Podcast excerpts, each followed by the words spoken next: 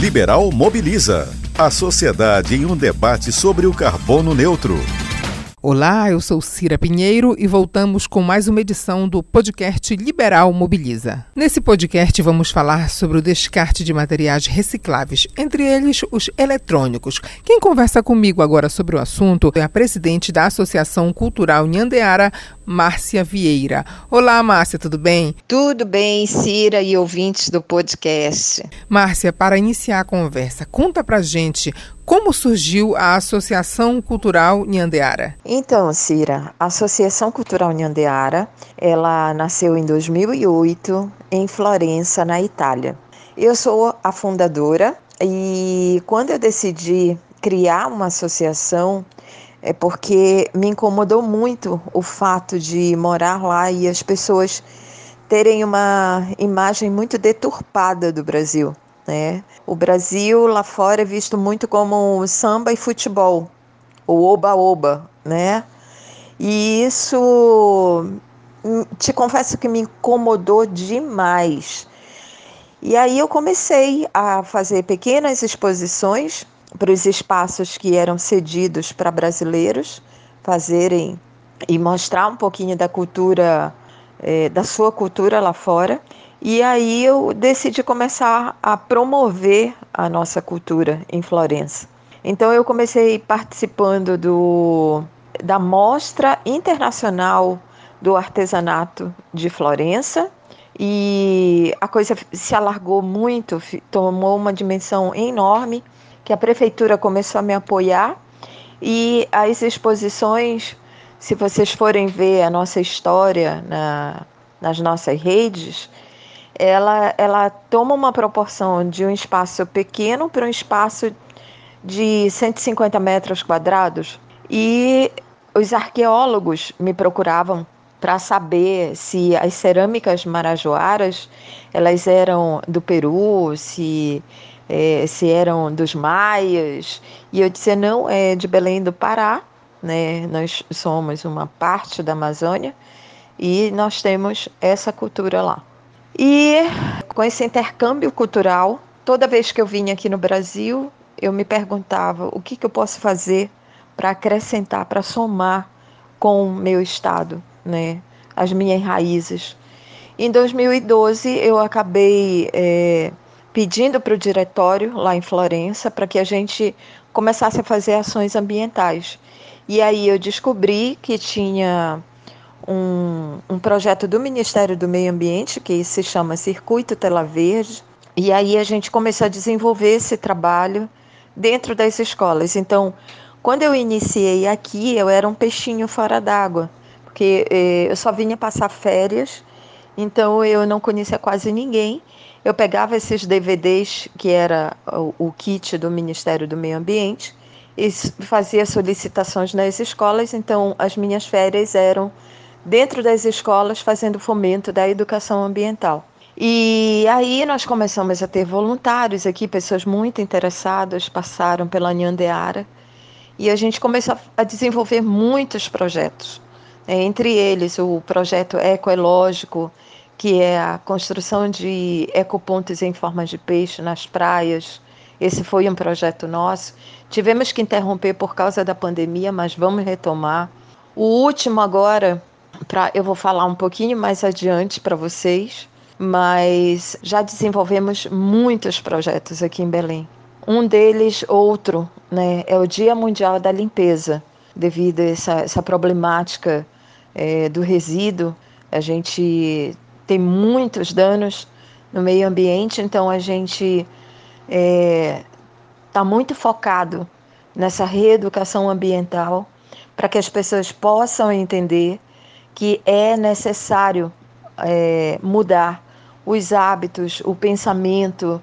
Então, é, a gente começou a focar muito nessa, nessa área, nesse tema. Certo. E qual o projeto que vocês estão realizando neste momento? Então, o projeto que a gente está realizando agora, né, que eu dei até uma introduçãozinha aí, a gente está iniciando o projeto Me Educo, o projeto, ele na verdade, ele consiste na criação de ecopontos dentro da, da metrópole de Belém, mas com a pandemia nós tivemos que postergar o lançamento, que seria dia 8 do 3, e agora a gente acabou lançando uma das ações do projeto Me Educo, que é, é o drive-thru ambiental de Belém.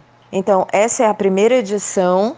Nós solicitamos o apoio da, da SEMA e solicitamos o espaço da CESAM para que a gente pudesse receber é, todos os resíduos que as pessoas tenham a intenção de jogar é, fora, né? porque eu sempre digo que não existe o fora, é, sempre fica aqui dentro e isso é muito, muito tóxico para o nosso meio ambiente, para a nossa mãe terra. Né? Então, esse é o primeiro drive e a gente vai tentar fazer, manter um a cada mês eu já estou entrando com solicitação para SEMAS também, para solicitar o apoio deles.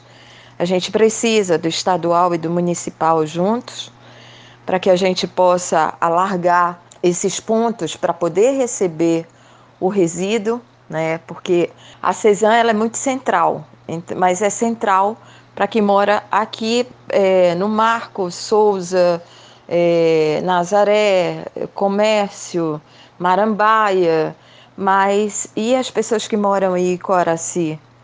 Então, o ideal do drive-thru é que você tenha vários é, pontos de recepção desses resíduos.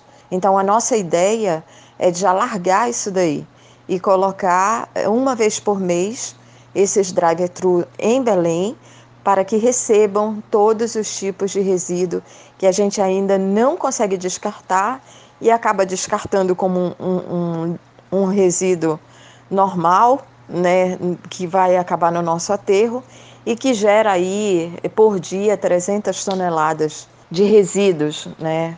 E isso acaba é, trazendo muitos problemas para o próprio aterro sanitário. Então, a nossa ideia é de somar com a prefeitura, com o governo em geral, para que a gente possa direcionar corretamente esses resíduos e tentar fazer com que o mínimo chegue no aterro sanitário.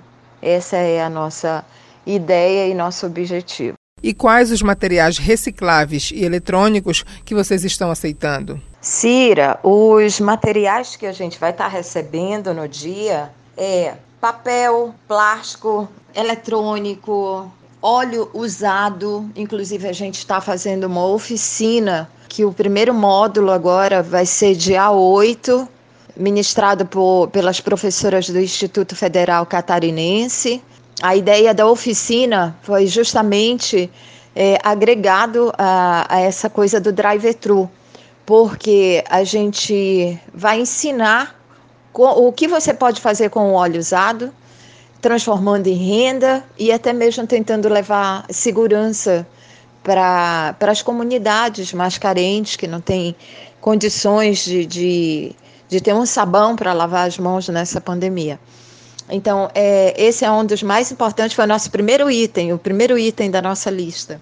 Bitucas de cigarro, que hoje é um dos, dos índices mais elevados de é, letalidade, do, além do plástico, né, que a gente sabe, mas é um dos índices mais elevados de letalidade das espécies marinhas e é uma lista enorme. Tem que, tem que ir lá na, nas nossas páginas, é, tanto Facebook como Instagram, que tem todas, to, tem a lista completa do que você pode levar. É, lâmpada, pilha, são vários, vários resíduos. Ok, e vocês contam com alguma parceria? Temos, temos vários parceiros. É, os principais, que eu digo assim, principais porque eu acho de, de extrema importância a gente ter a parceria deles, são os clubes. É, a ideia dos clubes é, serem os nossos parceiros são dois. Um é tirar essa, essa desmistificar né, essa ideia de que é, Remy Paysandu é, e outros times como a Tuna, é, somos inimigos fora do campo. Isso não existe. Não existe rivalidade. Existe adversários em campo, né? Mas saindo dali, acabou a partida, não deve existir a violência. Então, esse é um dos nossos propósitos. O outro é que é, eu acredito que o esporte ainda é uma grande ferramenta é, para formar um cidadão. Então, a, a participação dos clubes, para mim, é de extrema importância para a sensibilização de que é hora de mudança e que a gente só pode fazer essa mudança juntos. Então, o Rema Paysandu e Tuna estão apoiando essa, essa nossa causa. O outro parceiro é, é, a SEMA, né, o secretário Sérgio Brazão, que abraçou aí a nossa causa. Ele está nos apoiando nas coisas que ainda é, se fazem necessárias. Né? A CESAM, indiretamente, mas está nos cedendo o, o, o espaço para receber esses resíduos. E algumas empresas, empresas como a Turvican, Mermaids, é, Samaúma, Tutagrula, é, ONGs, que são nossas parceiras, a Fundação é, Ludetana, é, Remadores do Sol. Gente, se eu estiver esquecendo alguém, me perdoem, mas é que são tantos parceiros e a gente quer que isso cresça cada vez mais, porque essa união é que vai fazer com que a coisa aconteça. Né? Eu escutei muitas pessoas dizerem que isso não ia funcionar. Mas é, eu acho, Cira, que se funcionou dentro do Parque do Tinga, pode funcionar em Belém. Nós, paraenses, belenenses, somos capazes, sim, de sermos pessoas educadas, sabe? A gente vai lá fora, eu que estou na Itália já tenho aí 18 anos, é, eu sonho em ver a minha cidade limpa, sem esses problemas é, de saneamento então, é, eu acho que fazer a minha parte e, e, continuar com esse fomento que a gente já vem fazendo é a única coisa que eu posso fazer para tentar trazer aí é, melhorias para uma Belém mais linda e limpa. Márcia, como você avalia a relação desse projeto com a preservação do meio ambiente? A partir do momento que o cidadão ele se torna um cidadão consciente, ele vai reduzir o seu, o seu lixo que chega até o aterro. E com isso, a gente vai estar tá economizando aí os nossos recursos naturais, né? Porque a cada vez que você é, recicla, você evita, por exemplo, o papel. É, quando você recicla o papel, você evita a derrubada de árvores. Então, você automaticamente está evitando a destruição do nosso meio ambiente. Né? Quando você recicla a bituca, é, e eu gostaria mesmo que reciclassem eram os pulmões, porque eu sempre falei que é, o cigarro ele, ele é um mal. Então, ele não é um mal só para o ser humano, ele é um mal também para as outra, outras espécies. Então, a partir do momento que você recicla, você evita a mortalidade dessas, dessas espécies marinhas, né? Assim como o plástico, assim como é, todo, todo o resto que a gente vai estar tá fazendo essa, essa reciclagem. Então, eu acho que essa é a minha avaliação. É poder sermos mais conscientes e ter a, a certeza de que os nossos é, propósitos é para tutelar o meio ambiente, preservando aí os seus recursos que não são inesgotáveis. Eu acho que é isso. Entendi. E nesse período de pandemia, o trabalho ficou muito comprometido? Nossa, Cira, ficou muito comprometido, porque as nossas ações elas são mais externas, né? Então, é, nesse período de pandemia, como a gente não, não quis colocar ninguém, nenhum dos nossos voluntários em risco, a gente cancelou praticamente é, todas as ações. Né? Ano passado nós fizemos o, o Dia Mundial da Limpeza online, que é, a gente acabou seguindo uma linha que foi criado pelos fundadores lá do Let's Do It, que é eu cuido do meu quadrado. Então a, a limpeza ela foi dentro de casa, já que as pessoas não podiam ir para a rua a gente pediu que fizessem a limpeza solidária, a limpeza é, mental, a limpeza é, eletrônica, porque é, a gente às vezes não, muitas pessoas não sabem, mas o teu lixo eletrônico ele consome também recursos naturais. Então a gente fez eu, eu, cuido do meu quadrado com esse propósito, sem sair de casa, cuidando da sua saúde. Aí, assim como outros, por exemplo, agora o lançamento do projeto Me Educo, a gente teve que postergar. Então, a gente só vai lançar os, os ecopontos que é o projeto piloto que a gente está fazendo dentro de Belém, quando já tiver mais ou menos que as pessoas possam sair das suas casas para irem deixar os seus resíduos no ecoponto mais próximo da sua casa.